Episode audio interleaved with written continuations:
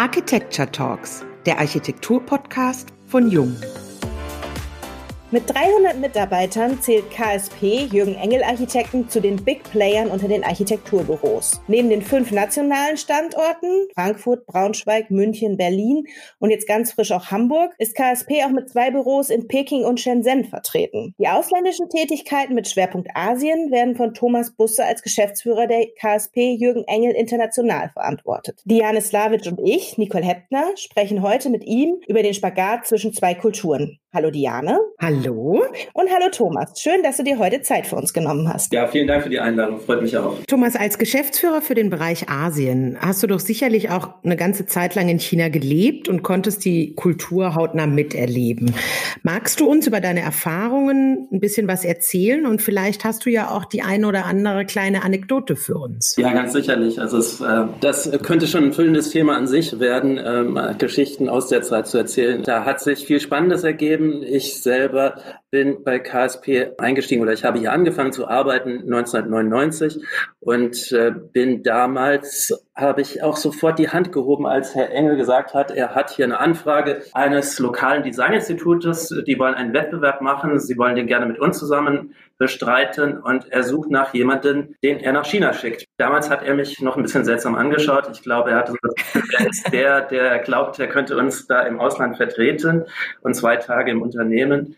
Und dann hat sich noch ein etwas älterer Kollege oder ein zu der Zeit erfahrenerer Kollege gefunden, der auch die Hand gehoben hat. Und dann sind wir losgezogen und durften nach China gehen. Das war damals ganz spannend für mich. Das war in Shanghai die erste riesige Stadt, die ich so gesehen hatte. Und ich äh, habe wirklich gestaunt, was damals da schon an Hochhäusern stand, jenseits des großen Flusses äh, auf der Seite von Pudong. Und dann saßen wir ungelogen fünf Wochen dort, Tag und in die Nächte hinein, jedes Wochenende, jeden Tag, haben mit zehn weiteren Kollegen, chinesischen Kollegen zusammen einen Wettbewerb bearbeitet, konnten den auch gewinnen. Aus der Zeit heraus sind tiefe Kontakte geknüpft. Das sind interessanterweise heute die Leute von einem großen lokalen Büro in Shanghai, die dort in Führungspositionen auch sitzen, mit denen wir dort täglich abends essen waren und an diesen Projekten zusammengearbeitet haben. Das war dann eine ganze Weile später, 2003, als wir den Wettbewerb für die Nationalbibliothek in Peking bestritten hatten und gewinnen konnten. Das war tatsächlich auch mit demselben lokalen Büro, mit ECADI, mit dem wir im Konsortium gearbeitet hatten. Und wir haben den ersten Preis bekommen.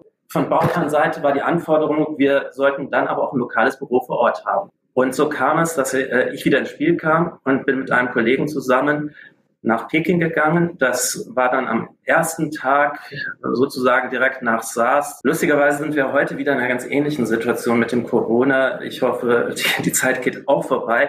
Damals war es absehbar, SARS ist zu Ende. Trotzdem war die Stadt noch relativ leer, relativ leer mit Ausländern. Und es gibt in Peking, man muss sich das so vorstellen, da gibt es ein Gebiet, wo eigentlich die ganzen Ausländer rumhängen, wo die Ausländer ihre Büros haben. Das ist rund um das Botschaftsgebiet.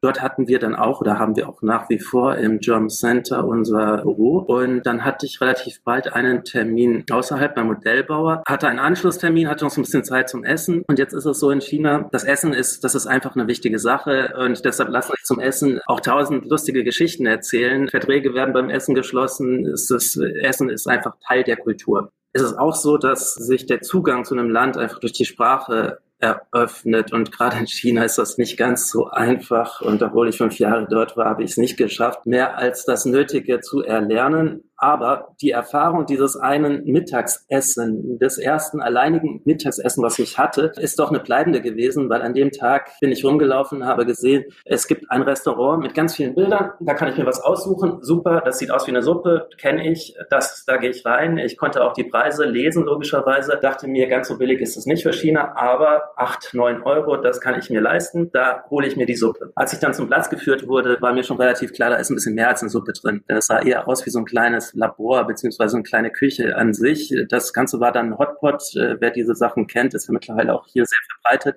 Das heißt, das war ein Gericht, was für eine ganze Familie mindestens reicht. Und so kam nach und nach ähm, der Koch und hat mir in diesen riesen Pot äh, Schüssel mit eben mehr als einer kleinen Suppe, eine riesengroße Brühe hat er mir ein Gemüse nach dem anderen reingeworfen und irgendwann kam das Huhn, das ganze Huhn mit Kopf und Kragen an und wurde vor mir gehäckselt und reingeschmissen. Es war mir so unangenehm, dass ich das auch wirklich versucht habe, ansatzweise aufzuessen, äh, so dass ich an dem Tag so viel gegessen habe und seit dem Tag wusste, ich muss die Sprache lernen. Ich muss da einen Zugang mir erschaffen und ich habe es tatsächlich über fünf Jahre versucht, fünf Jahre dort gelebt und es ist auch das eine oder andere hängen geblieben. Ähm, leider reicht es noch nicht ganz zur Konversation wie in diesem, dieser Art und Weise. Ich meine, du bist ja jetzt wieder zurück in Deutschland. Und was vermisst du denn am meisten? Jetzt will ich nicht sagen, das Essen. Nein, äh, ist, äh, wir, kommen, wir kommen mal zur Architektur. Was dort super ist, dass alles sehr flexibel ist. Das ganze Leben ist viel flexibler. Es ist nicht so geplant wie hier und dementsprechend ist auch die Architektur. Man startet in den Tag rein, weiß nicht, was man erlebt und so ergeben sich ganz, ganz zufällig ganz, ganz viele Möglichkeiten. Das hat mich damals extrem gefreut und tut es immer noch, dass man sehr vieles machen kann, sehr vieles machen kann, was, was hier viel, viel langwierigere Prozesse bedarf. Und bis Februar in diesem Jahr warst du ja jeden Monat mindestens eine Woche in China. Und mit diesem Lockdown, den wir ja alle kennen, hat sich in China auch vieles verändert. Wie hat sich denn die Veränderung bei euch im Büro geäußert? Ja gut, ich war tatsächlich im Februar das letzte Mal vor Ort. Da bin ich dann auch schon mit Maske rumgelaufen, weil da kam Corona gerade auf und das war durchaus erschreckend. Ich bin mit Maske dann auch nach Hause geflogen. Und dann kam Corona hierher. Gut, ich habe es nicht eingeschleppt, also ich hatte kein Corona, aber das hat sich so verändert, dass ich seitdem nicht mehr dort war und wir auch reagieren mussten, dass wir viel, viel mehr von dort aus den Büros vor Ort äh, tun. Also meine Reisen vor Ort oder diese monatlichen Reisen nach China sind an sich sehr, sehr wichtig. Ich hätte das nicht gedacht. Es ist ja auch nicht das ökologischste, äh, nachhaltigste, da immer durch die Weltgeschichte zu fliegen. Und es ist aber dieser direkte Kontakt ist unheimlich wichtig. Es ist unheimlich wichtig, dass man die Partner, mit denen man an einem Projekt zusammenarbeitet, sowohl im Haus als auch außerhalb des Hauses persönlich trifft. Gerade auch Architektur ist ein Personengeschäft. Es ist sehr wichtig, dass man sich Grundstücke anschauen kann, dass man darüber reden kann, was ist denn die Aufgabenstellung und dass man auch zusammen ein Abendessen oder ein Mittagessen genießen kann und so auch eine Freundschaft ausbilden kann. Das letzte Mal, dass ich dort war im Februar zum Beispiel, auch wieder eine interessante Geschichte, kam daher, dass wir zu einem Projekt eine Grundsteinlegung hatten. Und die Grundsteinlegung war eigentlich offiziell schon im Dezember, und zwar am 24. Dezember. Da war ich nicht vor Ort und nicht, weil es der 24. war, sondern weil die sich am 23. überlegt haben, dass sie es am 24. tun. und ja, sonst hätte ich es mir durchaus überlegt, weil das ist für uns ein sehr wichtiges, schönes Projekt, die, das Museum und die Bibliothek in Shenzhen.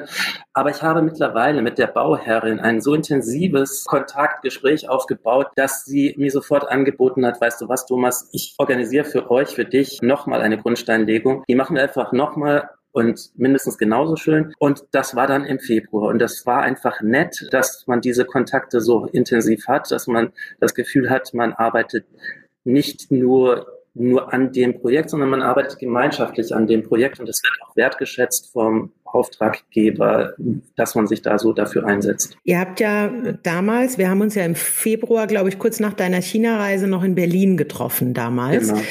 Da hattest du erzählt, dass ihr ja auch durchaus Maßnahmen getroffen habt, eure europäischen Mitarbeiter betreffend, die in China vor Ort in den Büros gearbeitet haben. Ja, das kam alles sehr, sehr spontan und schnell. Da war ein Kollege gerade auf Heimaturlaub, das war Chinese New Year dann genau. Der war in Spanien und dem haben wir natürlich gesagt, du brauchst nicht zurück nach China zu fliegen. Wir gewähren dir sozusagen Asyl in unser Büro in Frankfurt und das äh, war auch sehr gut. Dem konnte man hier die Kollegen mal vorstellen. Der hat hier die Gebäude gesehen, die wir hier in Frankfurt bauen. Mit dem bin ich äh, sonntags mal hier durch Frankfurt gefahren, habe ihm quasi gezeigt, was uns wichtig ist an Gebäuden, wo es wichtig ist, auf Qualität zu achten etc.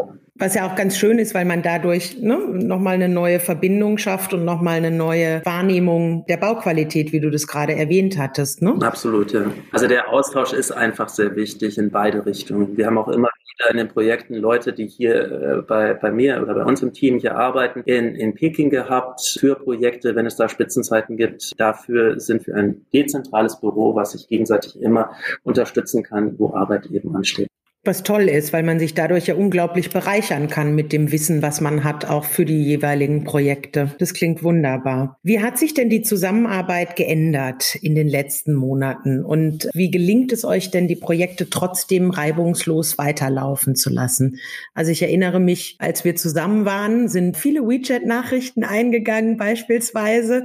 Wie ist denn aktuell die Kommunikation zwischen den Ländern? Da hat sich wenig verändert. Also es ist nach wie vor so, dass wir über WeChat arbeiten, dass wir über Zoom arbeiten als eine Plattform oder auch anderen Plattformen, Tencent etc., je nachdem, was der Bauherr gerade so nutzt zur visuellen Kommunikation. Das war vorher schon so und das ist mehr oder weniger so geblieben. Es ist vielleicht für mich ein ganz neues Moment dazu gekommen, dass wir häufiger mich aufnehmen, indem ich etwas präsentiere und dann wird das abgespult bei, bei dem Wettbewerbsverfahren.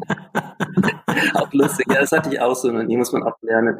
Und dann wird das tatsächlich bei der Präsentation abgespult, um zu demonstrieren, da steckt auch noch irgendjemand anderes dahinter. Das sind eben nicht nur wir, die wir hier vor Ort sind, sondern dieses Projekt war uns so wichtig, das haben wir in Deutschland bearbeitet, wie wir viele unserer Wettbewerbsarbeiten eben aus Deutschland her bearbeiten. Und da ist eben auch der Geschäftsführer jetzt in meiner Person oder andere Leute, die dahinter stehen und dafür sorgen, dass das Projekt so ist, wie es ist. Ja, das bestätigt ja im Grunde das, was du vorher gesagt hast, dass Architektur da auch ein sehr persönliches Geschäft ist oder sehr personengebunden ist. Da du jetzt zwangsläufig nicht persönlich vor Ort sein kannst, ist das eben eine mögliche Alternative. Ja. Euer Durchbruch damals in Asien kam ja, wir haben gerade drüber gesprochen, mit dem Projekt der chinesischen Nationalbibliothek in Peking. Die drittgrößte Bibliothek der Welt. Darauf folgten viele weitere Großprojekte in Asien in der Zeit, als die Baubranche in Europa eher stagnierte und viele Architekten sich nach Asien orientierten. Einige sind ja leider Gottes auch gescheitert, einige Büros. Wie wichtig ist denn der asiatische Markt derzeit für euch?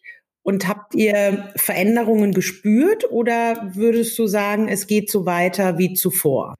Also zur ersten Frage, der asiatische Markt ist natürlich super wichtig. das muss ich ja sagen. Aber es ist tatsächlich so, dass ähm, also ich glaube, es ist sehr, sehr wichtig, international aufgestellt zu sein. Es hilft einem in vielen Betrachtungsweisen, es hilft einem für Deutschland, auch wenn es ganz, ganz anders funktioniert.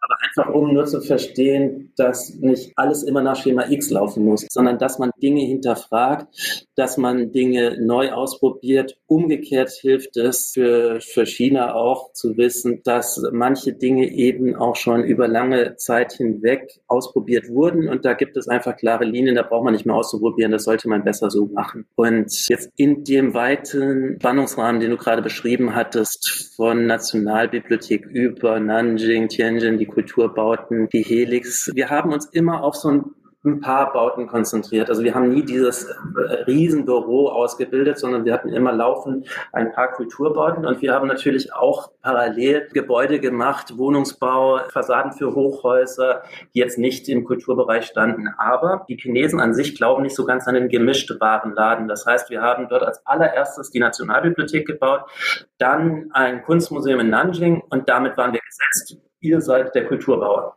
Das ist ja auch nicht das Schlechteste, freut mich auch, ähm, es macht auch Spaß. Von Anfang an war es, glaube ich, so, dass man sehr hohen Respekt voreinander hatte, in beide Richtungen, weil es sehr, sehr fremd war. Und man musste sich kennenlernen. Und ich glaube, das ist was Allgemeingültiges. Das ist nicht nur, äh, weil ich noch sehr jung war oder wir als Büro noch äh, jung vor Ort, sondern es ist einfach so, dass äh, die Kulturen den Austausch noch nicht hatten. Jetzt wissen die Chinesen schon auch, was sie von dem Ausländer erwarten können und was sie gar nicht vom Ausländer wollen. Und da wird der Markt schon ein bisschen enger, weil die Leistungsphasen schon versucht werden, immer weiter einzuschränken. Dementsprechend die Verträge geschlossen werden, dass man eben nur noch das, was man wirklich rausziehen will, von dem Ausländer versucht wird rauszuziehen. Und das ist aber ein ganz natürlicher Prozess. Das ist ja irgendwie auch ähm, logisch und das meine ich gar nicht böse. Ich habe jetzt aus meinen Reisen nach China die Erfahrung gemacht oder das äh, hat sich in den Gesprächen so ergeben, dass mir mitgegeben wurde, dass sich der Anspruch an die Qualität, also an die bauliche Qualität in China in den letzten Jahren Jahren dann doch nach oben verändert hat, also zum Positiven jetzt nach unserem deutschen Empfinden sehr stark verändert hat. Spürt ihr davon auch was? Ja, ja, glaube ich schon. Also ich meine, die Qualität lässt sich ja beschreiben über architektonische, gestalterische Qualität, die natürlich wieder subjektiv ist. Aber ich glaube, ganz objektiv kann man sagen, dass die Moderne an sich eine Qualität ist und nicht das Kopieren von alten ähm, Zeitaltern. Und das hatten wir am Anfang doch durchaus, dass auch chinesische Bauherren auf uns zukamen und es war durchaus ein Problem. Da ist ein deutscher Architekt, der kann also Barock oder Gotik. Und äh, das erstmal klar zu machen, dass das nicht unser Leistungsbild ist, was wir so abdecken, war manchmal auch nicht so einfach. Und also das ist jetzt ganz banal die einfachste Art von architektonischer Qualität, würde ich jetzt mal sagen. Aber wenn wir jetzt ins Bauliche kommen, in die Materialität etc., ist das schon auch so, dass die Gebäude stärker durchdrungen werden, dass man sie auch stärker ganzheitlich sieht, auch was den Innenausbau betrifft. Also ich glaube, dass Shenzhen Art Museum und Library ein sehr schönes Gebäude werden wird, wenn es dann fertig ist. Es ist natürlich auch da immer wieder überraschend und sehr spannend, dass Dinge sich ganz flexibel verändern von heute auf gleich. Da ist zum Beispiel der Steinpreis von heute auf morgen hat sich verdoppelt. Total unberechenbar, wenn man dann Design to Build, äh, Design to Cost hat, äh, sprich das Museum muss äh, im Kostenbudget geplant werden und designt werden und am nächsten Tag kostet der Stein leider das Doppelte und es ist nun mal am nächsten Tag noch nicht gekauft und gebaut, dann muss man wieder umdenken. Aber in der Qualität, das stimme ich zu, ist, das hat sich gesteigert, absolut. Was würdest du denn sagen? Gibt es ein spannendes oder ein tolles neues Projekt, was derzeit in Asien ansteht? Von uns? Natürlich von euch. das, war so, das war so allgemein. Wir haben das, was ich ja schon zweimal erwähnt hatte, das Museum und die Bibliothek als Gebäudeensemble in Shenzhen, was in den nächsten Jahren entstehen wird. Dieses Jahr war die Grundsteinlegung. Ebenso Grundsteinlegung Ende letzten Jahres für Bio Enterprise. Da bewegen wir uns tatsächlich in für uns ein neues Terrain was für uns aber in Deutschland gang und gäbe ist, nämlich den Bürobau und Verwaltungsbau oder in der Richtung sogar vielleicht am ehesten vergleichbar mit Siemens. Das heißt, wir haben einen ganzen Campus, den wir hier entwickeln, der alles in allem, ich glaube, 700.000 Quadratmeter groß ist, mit Hochhäusern bis zu 200 Metern etc. Diese Zahlen, die erschrecken einem immer sehr schnell, wenn man hier in Deutschland drüber spricht und scheinen irgendwie maßlos, aber das ist ja eine normale Sache in China. Selbst das Museum Bibliothek hat 160.000 Quadratmeter, ich glaube, und dieser Campus ist eine schöne Sache, weil es uns in eigentlich eine Richtung bringt, die wir auch wollen. Das heißt, auch zu diesem Kulturbau zeigen, was wir können. Und dieses Bio Enterprise, jetzt wäre es natürlich ganz schön, wir könnten ein paar Bilder austauschen, aber vielleicht kann der ein oder andere es ja auch mal googeln oder nachlesen, ist ein Campus, der im Pingshan-Distrikt von Shenzhen auch entsteht und dort junge Unternehmen anlocken soll, die sich dann etablieren im Forschungsbereich Bereich. Also es gibt Bereiche für Co-Working letztlich ausgestattet als kleine Laborbereiche, weil es eben für die Biopharmazie hauptsächlich ist. Es gibt äh, Wohnen, es gibt Büroflächen, es gibt auch kommerzielle Flächen, damit man dort auch mittags mal was essen gehen kann. Und äh, ich wollte gerade sagen, die Gastronomie darf ja nicht fehlen in diesem Umfeld. Nein, es ist, ein, es ist ein tolles Projekt und ich bin gespannt, wie es sich entwickelt, weil das extrem schnell geht. Im Moment ist es eine riesengroße Baustelle mit unzähligen Kränen und äh, wir haben dort auch eine Kamera aufgebaut, wo wir täglich Bilder von bekommen und das macht Spaß zu sehen. Das glaube ich. Ich meine, wir haben in China Bauherren, die leben zu viert in ihren Privathäusern auf 6000 Quadratmetern. Das wäre hier auch undenkbar. Ja, dann, aber wenn man an neuen Projekten denkt, das sind ja schon Projekte, die in, im Bau sind. Auch nicht alles geht von jetzt auf gleich in China. Also wir sind seit einem Jahr in der Akquise an einer Bierbrauerei. Das könnte auch ein spannendes Projekt werden. Das ist das ein bisschen innerstädtischer in Shenzhen. Und die Bierbrauerei hat sich entschlossen zu konsolidieren, also eine effiziente, kleinere Brauerei auf demselben Gelände zu bauen. Und der Rest wird äh, ein Stück Stadt. Es ist also wieder ein Stück Stadtplan Planung in größerem Maße. Mhm. Und da sprechen wir dann über eine Million Quadratmeter BGF, alles in allem. Das geht dann auch schon zu baulich. Also das sind spannende Aufgaben. Wir arbeiten auch sehr, sehr stark immer wieder an Wettbewerben, gewinnen auch manchmal einen und äh, schaffen uns quasi die Projekte, in denen wir arbeiten, immer über gewonnene Wettbewerbe. Mhm. Und gerade aktuell stehen vier Entscheidungen aus, wo wir jeweils unter den letzten Finalisten sind. Das eine, das ist ein Public Voting. Vielleicht kann ich hiermit ähm, aufrufen für KSP zu Unbedingt. für die Messe in Wenzhou. kurz so untergebracht. Und äh, das andere sind tatsächlich auch wieder Kulturbauten, beziehungsweise auch ein kleines Hochhaus in Shanghai, was mir persönlich sehr gut gefällt. Ich hoffe, dem Bauherrn auch. Da sind wir in den letzten zwei jetzt. Wir drücken ganz fest die Daumen. Aber sicher. Dankeschön. Wenn wir uns jetzt nochmal beide Länder, also Deutschland und China im Vergleich anschauen, was ist für dich der größte Unterschied in Bezug auf das Bauen in China im Gegensatz zu Deutschland? Mal abgesehen von den Größen. Da gibt es sehr vieles. Also klar, die Größen, es gibt die Art und Weise, wie man an ein Projekt rangeht. Ich glaube, es fängt schon damit an, dass wir in der Phase Null starten in China. Wir starten mit dem Marketing, dem Überlegen, wie das ich hasse das Wort eigentlich, aber das wird so häufig verwendet, das Produkt einzuordnen ist. Also es ist fast eine Projektentwicklerarbeit eigentlich, mit der wir dem Bauherren Vorschläge bringen müssen und ihn auch sortieren müssen, was er eigentlich bauen möchte. Und das ist interessanterweise auch bei Wettbewerben so. Es ist also ganz selten, dass wir ein dezidiertes Raumprogramm bekommen, sondern es gibt eine Aufgabenstellung. Bau mir 20.000 Quadratmeter Kultur plus 10.000 Quadratmeter Jugendzentrum so in der Art. Und dann darf man sich selber das Raumprogramm überlegen. Und die Bewertung des Projektes funktioniert tatsächlich auch unter anderem über Ideen für das, was angeboten wird am Raumprogramm. Und da beginnt es tatsächlich, das macht die Sache auch wesentlich freier. In Deutschland sind wir bei Wettbewerben viel stärker in einem Korsett. Wir müssen uns gerade nur anschauen, was wir zuletzt äh, gemacht haben. Die Bundesbank hier in Frankfurt, wenn man sich die Arbeiten anschaut, dass, da ist es jetzt, glaube ich, gerade im Architektenblatt, da gab es schon vorher einen Wettbewerb für den Städtebau. Es war also ganz klar, in welchem Rahmen man sich bewegt. Und äh, das, das Reinpuzzeln der Funktionen in diesen städtebaulichen Rahmen ist die Hauptaufgabe, dort ein smartes Prinzip zu finden und ähm, eine Fassade, die dann im städtebaulichen funktioniert. Im Übrigen ist natürlich der Städtebau im Allgemeinen, glaube ich, in Deutschland und in Europa was ganz, ganz anderes als in China. Es ist schon so, auch wenn ich das jetzt so sage, dass bei vielen Wettbewerben der Städtebau schon steht, ist es so, dass Städtebau eine wichtige Aufgabe hier ist, sich mit dem Gegebenen auseinanderzusetzen. Und in China ist das nicht immer so, dass es etwas Gegebenes gibt. Bei das, was du beschreibst, also auch dieses Korsett, was man häufig in den deutschen Wettbewerben findet. Es gibt viele Architekten, die sich wünschen würden, dass dieses Korsett etwas aufgelöst würde, gerade für bestimmte Bauaufgaben, eben dass nicht das Raumprogramm schon dezidiert aufgeführt wird, sondern dass man im Grunde die Möglichkeit hat, von Architektenseite eben auch etwas kreativer in diesen Prozess mit einzuwirken. Und das, was du jetzt eben von China beschrieben hast, so ein bisschen auch dieses Marketing und diese Entwicklung irgendwie individueller gestalten zu können. Mhm.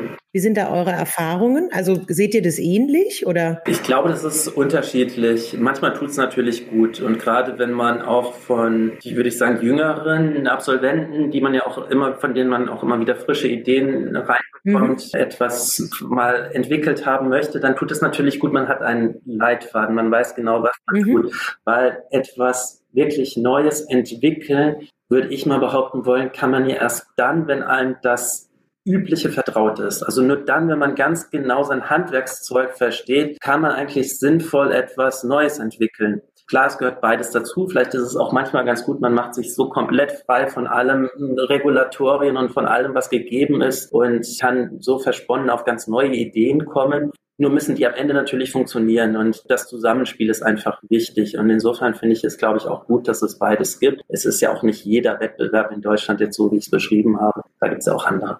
Thomas, wenn du dir aussuchen dürftest, jemanden morgen zum Mittagessen zu treffen, um über die Themenfelder, die wir gerade besprochen haben, zu sprechen, einen entscheidenden Schritt weiter vorantreiben zu können.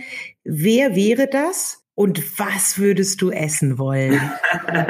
Das ist eine einfache Frage. Was ich essen wollte, ich vermisse tatsächlich ein bisschen chinesisches Essen und dann Na, siehst du? würde ich auf jeden Fall Gungboche Ding, das ist so das Lieblingsessen der meisten Deutschen in China, ähm, Hühnchen, spicy, ja, und mit dem, um einen Schritt weiterzukommen.